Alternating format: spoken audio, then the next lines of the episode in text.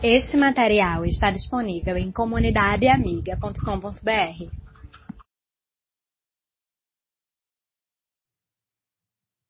Graças e paz, irmãos. Vamos orar? Senhor Deus, quero vir nessa noite pedir que o Teu Espírito Santo, Ele venha falar aos nossos corações através da Tua palavra. Queremos sim ser carvalhos de justiça, plantados pelo Senhor mesmo para a tua glória, Pai. Que o Senhor venha nessa igreja, em cada irmão aqui, em cada visitante, e possa transformar tristeza em alegria, possa transformar doença em cura, limitação espiritual em novas perspectivas espirituais nas suas vidas, Deus. Pedimos que a pregação da tua palavra, a tua palavra lida, essa santa palavra, ela venha trazer tudo isso através da ação do teu Espírito Santo. Em nome de Jesus, Senhor. Amém. Vamos ler o Salmo primeiro. Salmo primeiro.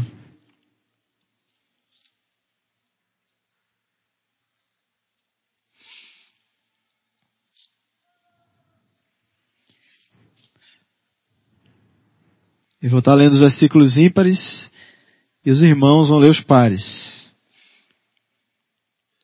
Salmo 1. Diz assim a palavra de Deus. Felizes são aqueles que não se deixam levar pelos conselhos dos maus, que não seguem o exemplo dos que não querem saber de Deus, e que não se juntam com os que zombam de tudo o que é sagrado.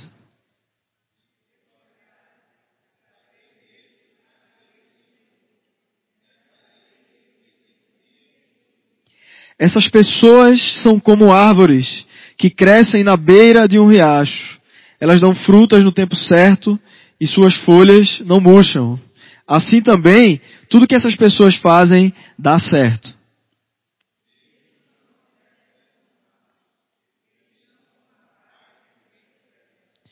No dia do juízo, eles serão condenados e ficarão separados dos que obedecem a Deus.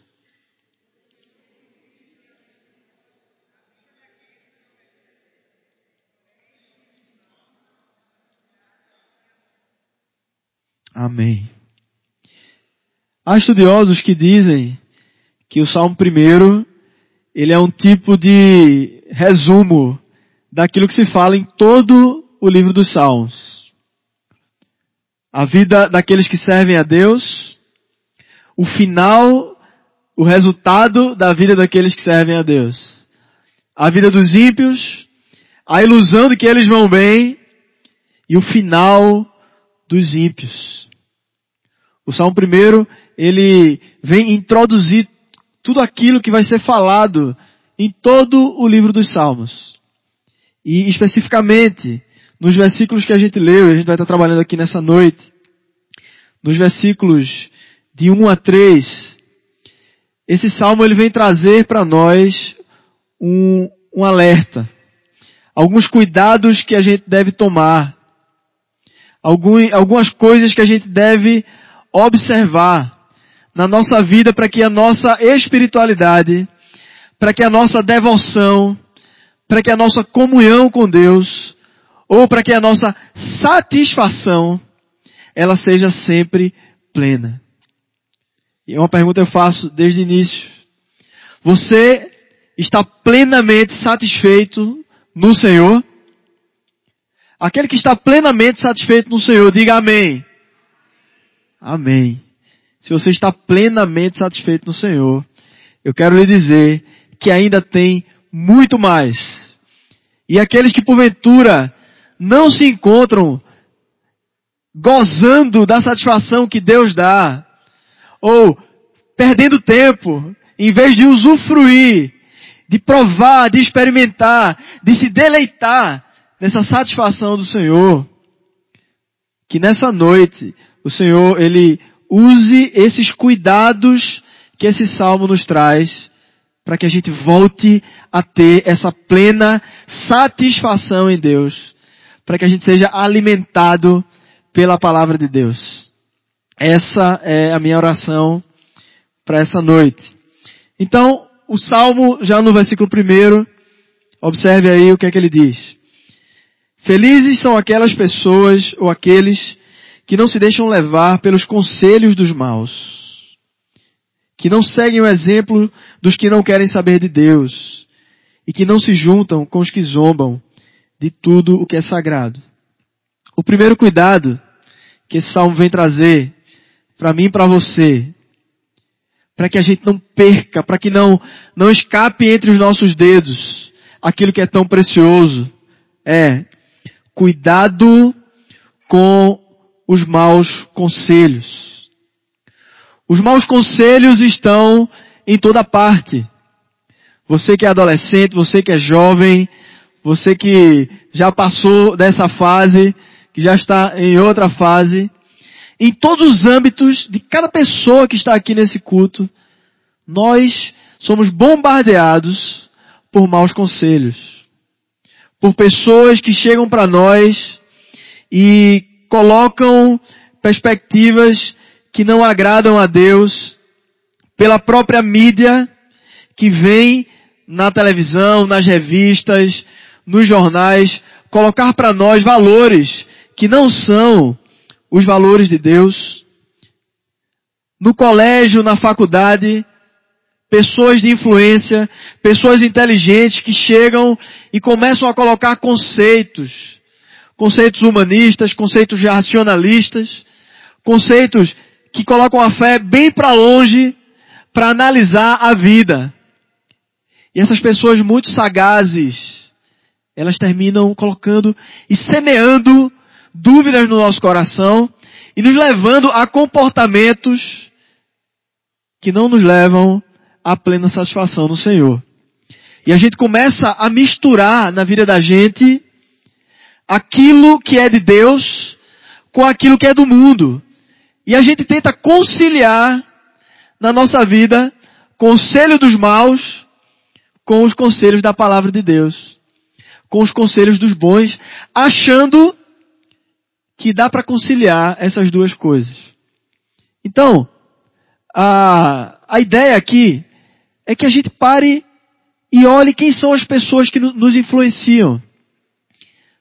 Quem são as pessoas, ou o que é que a gente está ouvindo por aí, o que é que a gente tá, tem assistido por aí, as novelas, os telejornais, a, a opinião da imprensa sobre o assunto X ou Y, aquilo que se posta nas redes sociais a respeito de várias coisas, e a gente vai colocando no nosso coração tudo isso que, que a mídia vem colocando, que como eu falei, os professores, amigos, pessoas que estão perto de nós, colegas de faculdade, parentes, e às vezes até cristãos, podem nos dar conselhos maus.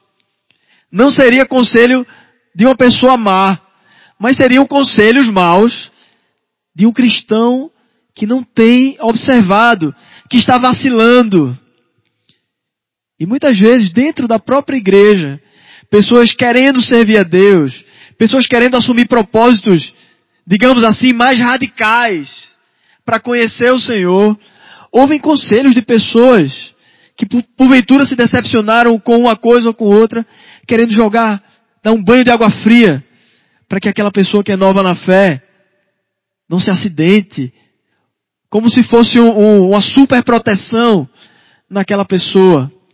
E, e a gente começa a fazer discípulos receosos dentro da igreja do Senhor. Conselhos maus dentro da igreja. Pessoas que muitas vezes querem assumir compromisso de ter uma, uma certa profissão, onde essa profissão, de repente, não é a profissão do momento. Não é uma profissão tão bem remunerada assim. Aí chega, ou eu, ou você, ou algum irmão nosso, dizendo, olha, Não vai por esse caminho não. Procura uma profissão que te dá dinheiro. E a gente nem chega a dizer para essa pessoa assim, você já orou, Deus já confirmou no seu coração se é, se é esse o caminho que Ele quer para a sua vida. Muitas vezes nós agimos carnalmente, mesmo sendo crentes, porque estamos contaminados com os conselhos dos maus e por isso terminando dando maus conselhos às pessoas da própria igreja. É preciso que a gente comece a olhar os conselhos da palavra para as nossas vidas. É preciso que a gente comece a comer essa palavra aqui, se aprofundar nela, questionar as nossas atitudes, as nossas decisões, se ajoelhar diante do Senhor e clamar perguntando a Ele qual é a vontade dEle para a nossa vida em tantas áreas nas quais a gente se encontra em dilemas. E nessa santa palavra aqui, nós vamos encontrar direção. Vamos encontrar bons conselhos para que a gente possa viver. Olhando para a vida de Jesus, olhando para as palavras de Jesus, olhando para o Antigo, para o Novo Testamento, para as cartas, ali estão os grandes conselhos do maravilhoso conselheiro que é Jesus. Não é à toa que lá em Isaías 9, quando é anunciada a vinda do Messias, Jesus é chamado de vários adjetivos. E um deles é maravilhoso conselheiro. Então, adolescente, jovem, casal, melhor idade, se você quer ser bem orientado, se você quer ser bem aconselhado, procure a palavra do Senhor. Se aprofunde nela. Venha para EDV. Venha para o nosso culto de manhã, onde você não só ouve o pregador, mas na sala você discute, você pergunta, você cresce em vários assuntos. E o Senhor usa a sua palavra ali para nos dar maravilhosos conselhos. Cuidado. Cuidado, porque os maus conselhos, eles tiram a nossa satisfação no Senhor e fazem a gente estar satisfeito só temporariamente nas nossas próprias, no nosso próprio braço ou na nossa própria força. O segundo cuidado que a gente deve ter para que a gente continue plenamente satisfeito no Senhor ou para que a gente se torne plenamente satisfeito no Senhor é cuidado com os maus exemplos. Cuidado com os maus exemplos. O estilo de vida das pessoas que não querem saber de Deus é sedutor. É bem sedutor. E aí eu volto a falar. O que é que você tem visto? O que é que você tem assistido? O que é que você tem ouvido? Quais, quais são as pessoas que você tem olhado e tem invejado? E tem admirado? E tem balançado de repente para querer ser como aquela pessoa. Aquela, de repente, para os adolescentes, uma menina um pouco mais velha que parece ser, sabe, popular, parece estar é, sendo muito bem cotada ali no seu ambiente de convivência. E você começa a observar o que ela faz, o que ela pensa, o que ela diz. E de uma forma ou de outra, você começa a ser influenciada ou para os homens em relação a, a, a algum jovem, você começa a ser influenciado por aquele referencial que você está olhando. Isso acontece muito no colégio. Isso acontece na faculdade, acontece no nosso dia a dia. Pessoas que nós conhecemos, que são influências para nós, pessoas famosas, como eu falei aqui no primeiro ponto. Aquilo que a mídia coloca como referencial para a gente. Aquilo que está na capa da revista. Duas pessoas abraçadas, dizendo que um comportamento que a palavra de Deus não aprova é agora o comportamento do momento. E você pode ficar balançado por isso. E você pode parar e avaliar e dizer, será que não é? E a palavra de Deus diz, Cuidado com os maus exemplos. Os exemplos daqueles que não querem saber de Deus, desconsideram a sua existência, adoram, como diz lá em Romanos, adoram a criatura no lugar do Criador. O texto de Romanos 1 vai falar que essas pessoas foram entregues aos seus próprios desejos, aos seus próprios pecados. É por isso que elas veem prazer nessas coisas. É por isso que elas veem sentido em uma vida promíscua. E você olha para o sorriso dessas pessoas e começa a ser tentado a achar que esse estilo de vida, de repente, seja um estilo de vida que possa trazer felicidade para você. E a Bíblia diz, cuidado, cuidado com o exemplo deles, porque a própria palavra de Deus assegura, o final deles é destruição e morte. O final dessas pessoas é destruição e morte. Ainda aqui nesse mundo, essas pessoas amargam as consequências de seus pecados. A depressão chega. Não que toda depressão é fruto disso. Não, não estou dizendo isso. Mas há muitas pessoas adoecidas, principalmente no mundo, porque se, se acabaram numa vida de devassidão, numa vida promíscua. Portanto, cuidado com essas pessoas. Jeremias, ele diz que quando nós, crentes, nos aventuramos a nos satisfazer com esses maus exemplos, é como se a gente estivesse procurando ou construindo ou comprando uma cisterna rachada. O que acontecerá se você comprar uma cisterna rachada para sua casa? Ou se você se mudar para uma casa que a cisterna dessa casa está rachada? O que é que você espera que aconteça quando a água da rua começar a chegar e encher aquela cisterna? Aquela água vai vazar. Vai dar trabalho para encher. E você vai desfrutar muito pouquinho, se não nada, da água que entrar naquela cisterna. Jeremias diz que o povo de Deus tinha ao Senhor o manancial de águas vivas, mas cavaram para si cisternas rotas, cisternas rachadas que não retêm água. Alegria que passa. Quando um crente se aventura por esse caminho, Deus estraga a festa dele. Pode ser que uma pessoa do mundo se mantenha iludida por muito tempo. Pode ser que uma pessoa do mundo ache que está se dando bem com essa vida. Mas se você é filho de Deus, é você achando que está se satisfazendo e essa alegria indo embora no outro dia.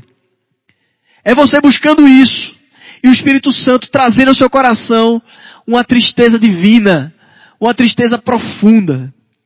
Eu ouvi um pastor dizendo uma vez que em relação aos crentes, é, é como se a gente olhasse para um bolo e a gente é, é, se impressionasse com aquele bolo, desse água na boca em relação àquele bolo, e quando a gente partisse esse bolo, que colocasse na boca, a gente ia sentir um grande azedo, porque o bolo foi estragado para nós.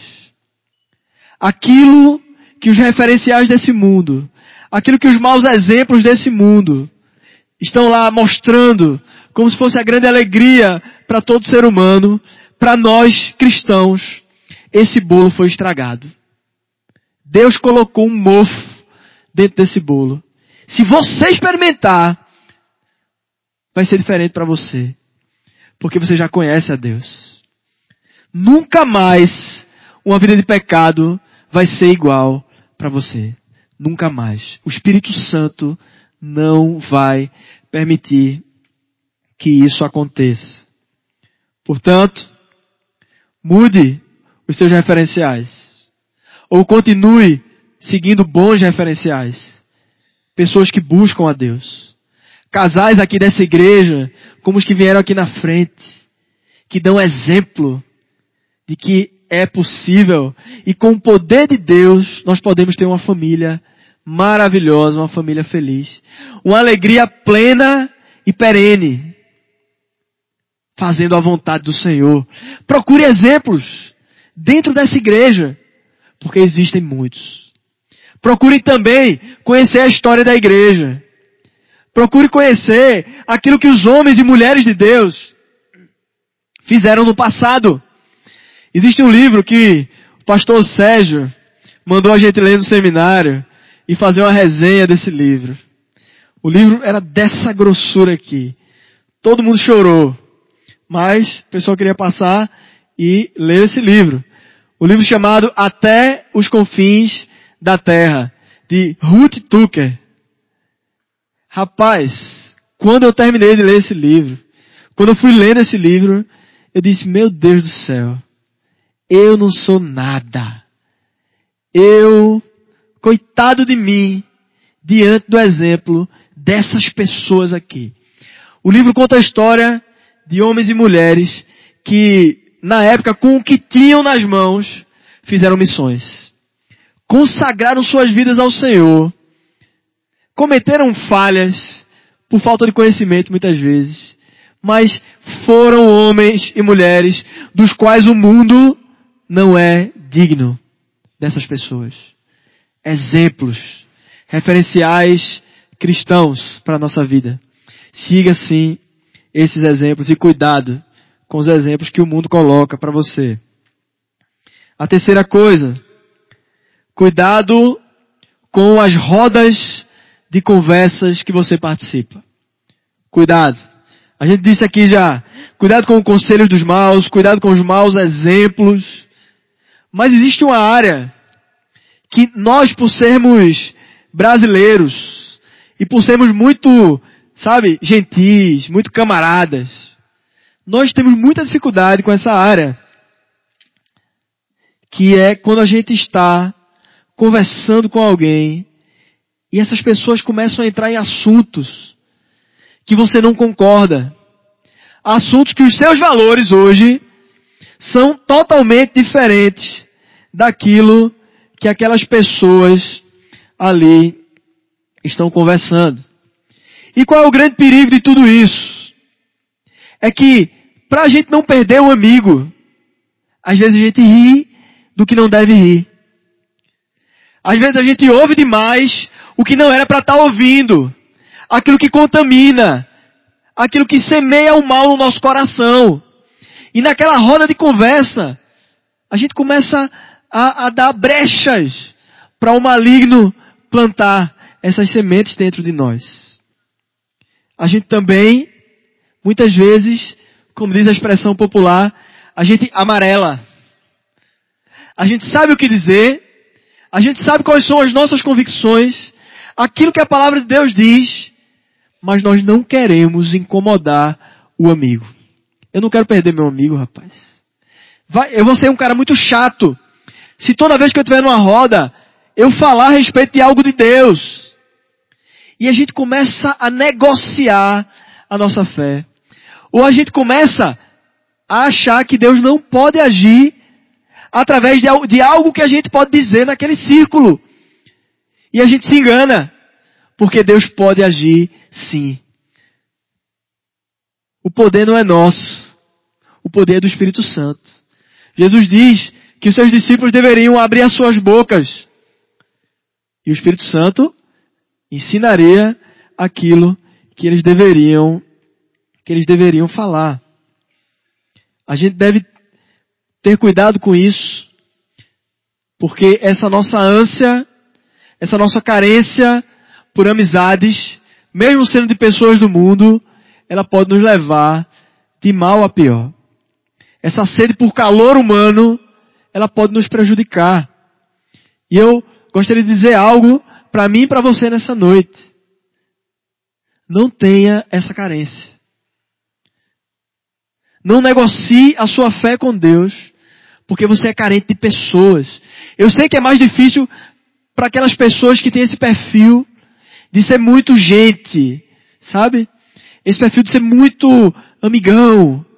É mais difícil para mim, porque muitas vezes eu sou assim. Eu não quero incomodar os outros. E muitas vezes isso, isso acontece porque eu sou carente de pessoas. E eu gostaria convidar, você, de convidar você nessa noite a não ser carente simplesmente de pessoas. Mas antes disso, nós devemos ser carentes do calor do Espírito Santo. Aquele que aquece o nosso coração. Aquele que através de uma vida de oração aquece a nossa alma e preenche o nosso ser. E nos enche de plena satisfação no Senhor.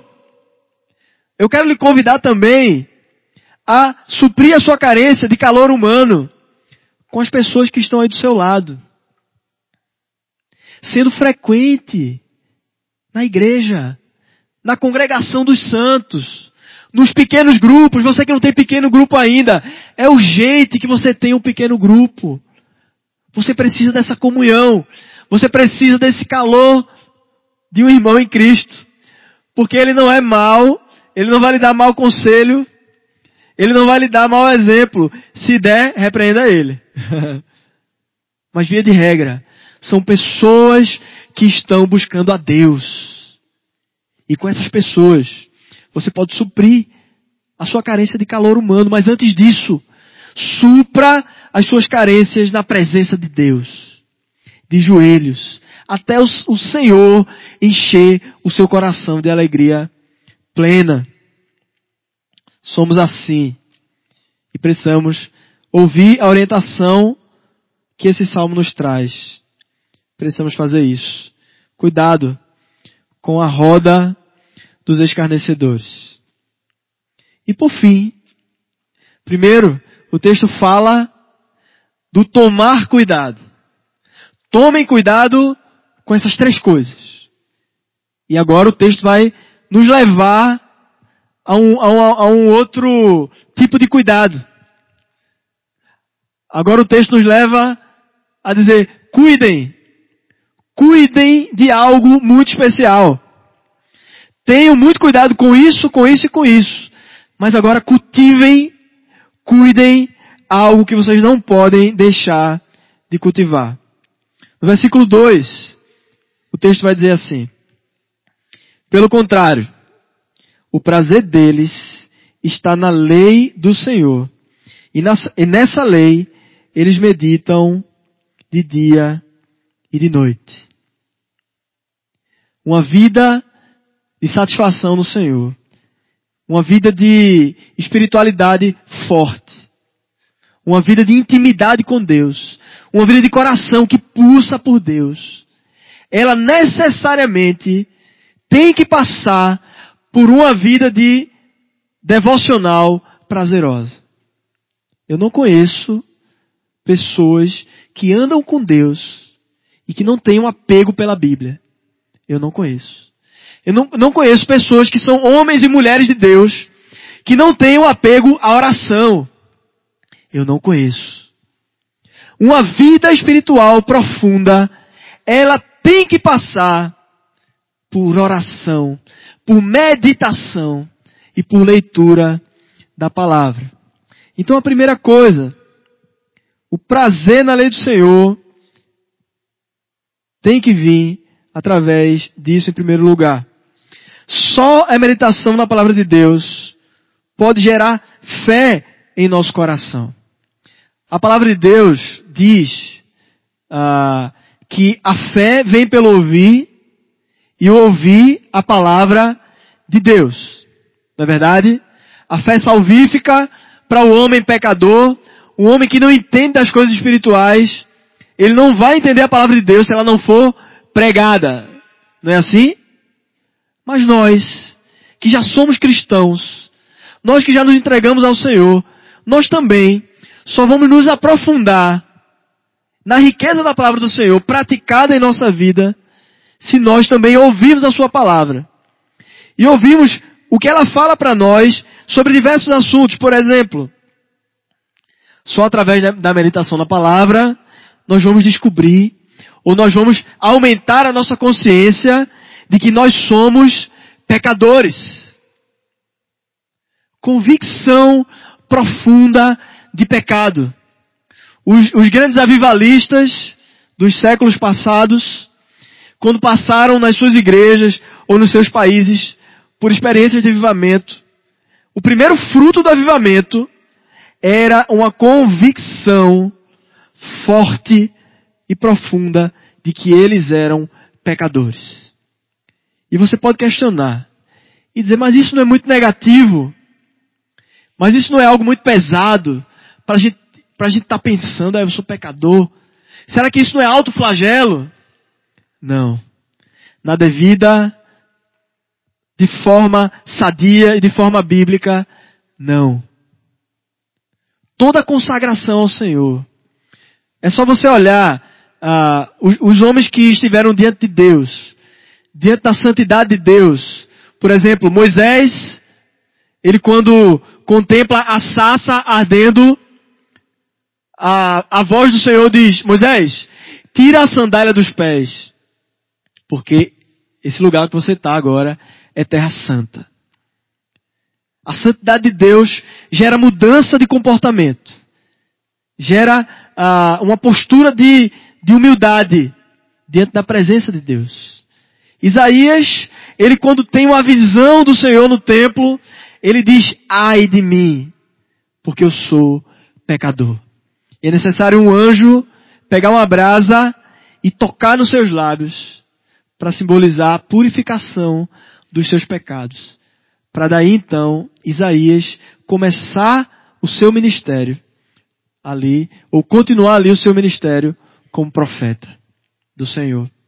João, no Apocalipse, ele quando tem também as revelações do Senhor, o texto fala que ele cai prostrado no chão diante da santidade de Deus.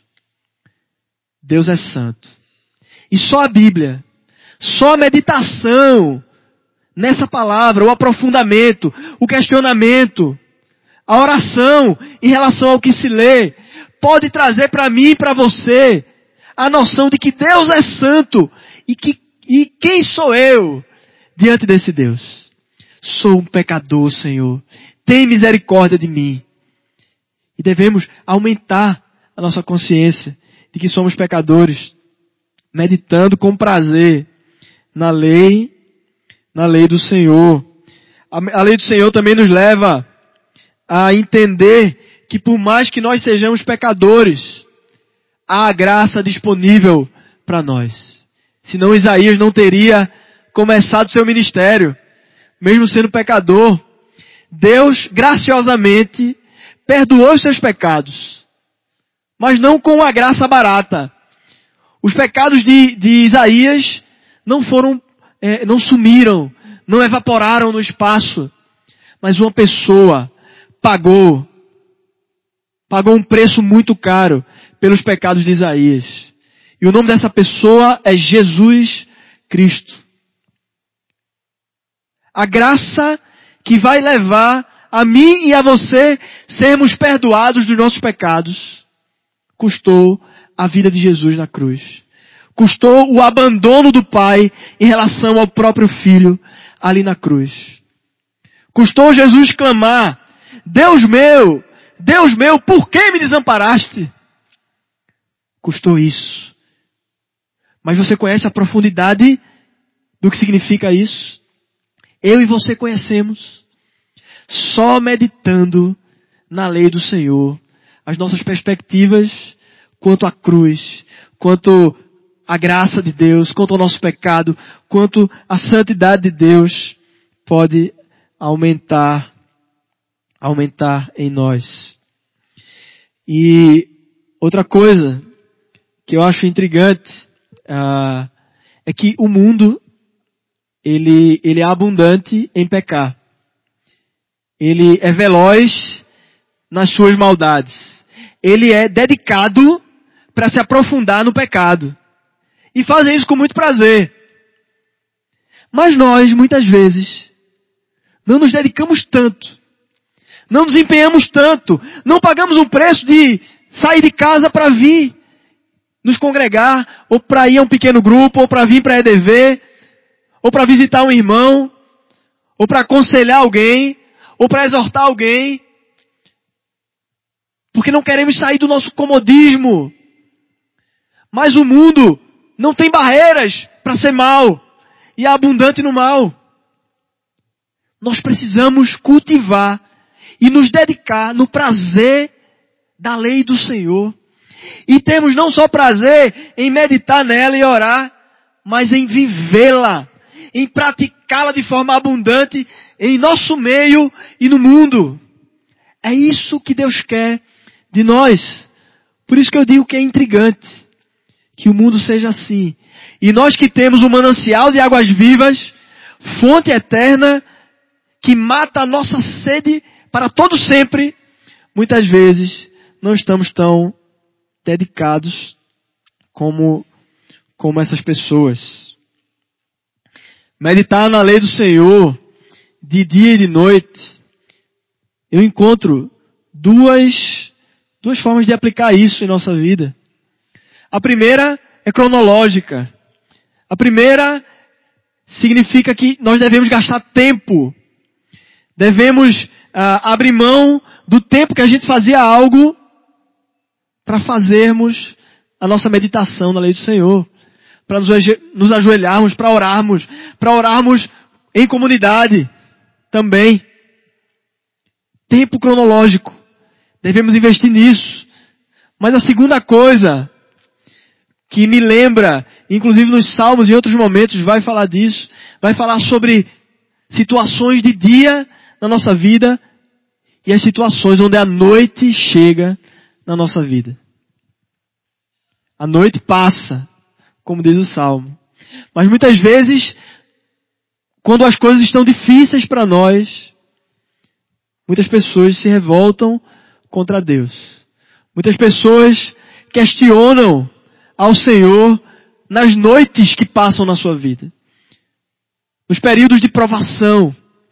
Outras pessoas não, outras pessoas no período da noite, aí é que se consagram mais.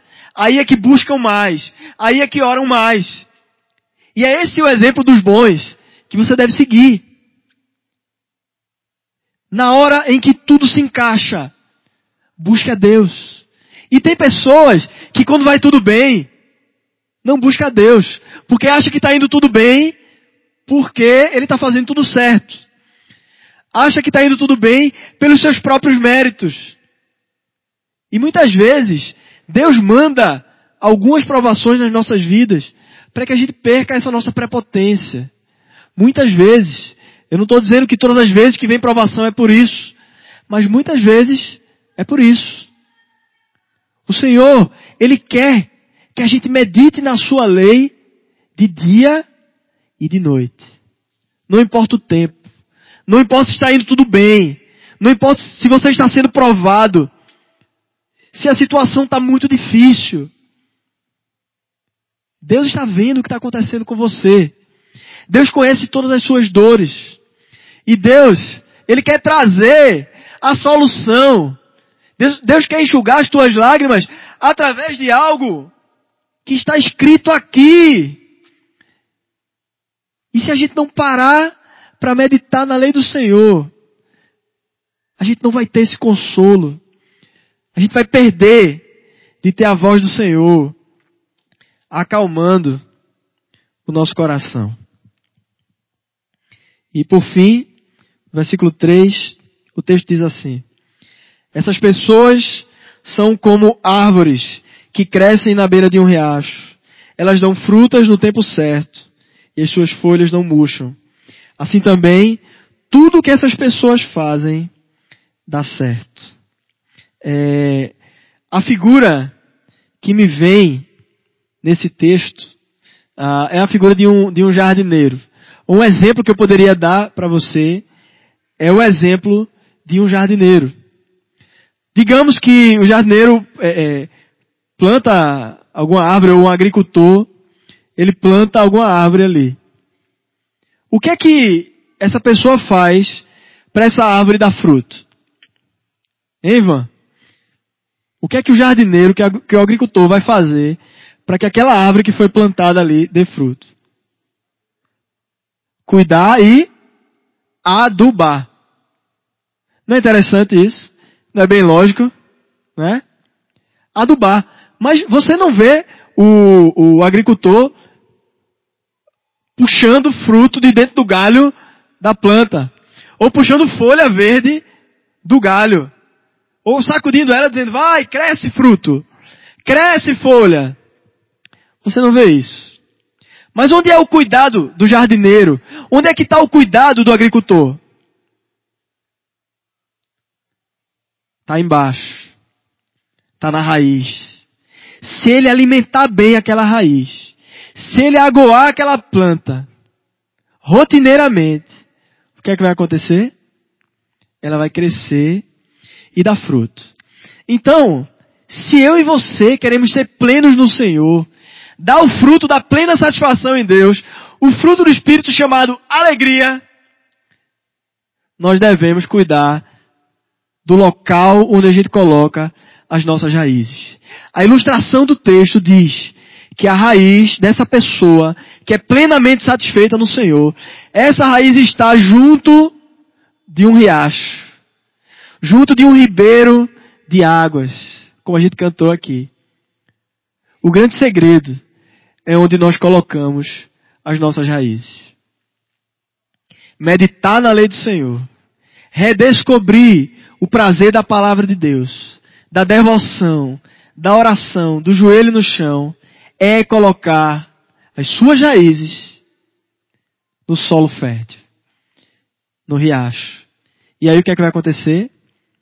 Você vai frutificar. Tudo quanto fizer, prosperará. E o texto termina dizendo assim: O mesmo não vai acontecer com os maus, porque os maus, ou seja, aqueles que dão maus conselhos, os falsos referenciais para nós, aqueles que fazem rodas que não glorificam a Deus, essas pessoas são como a palha que o vento leva. No dia, no dia do juízo, eles serão condenados e ficarão separados dos que obedecem a Deus. Pois o Senhor dirige e abençoa a vida daqueles que lhe obedecem, porém o fim dos maus são desgraça e morte. Vamos orar?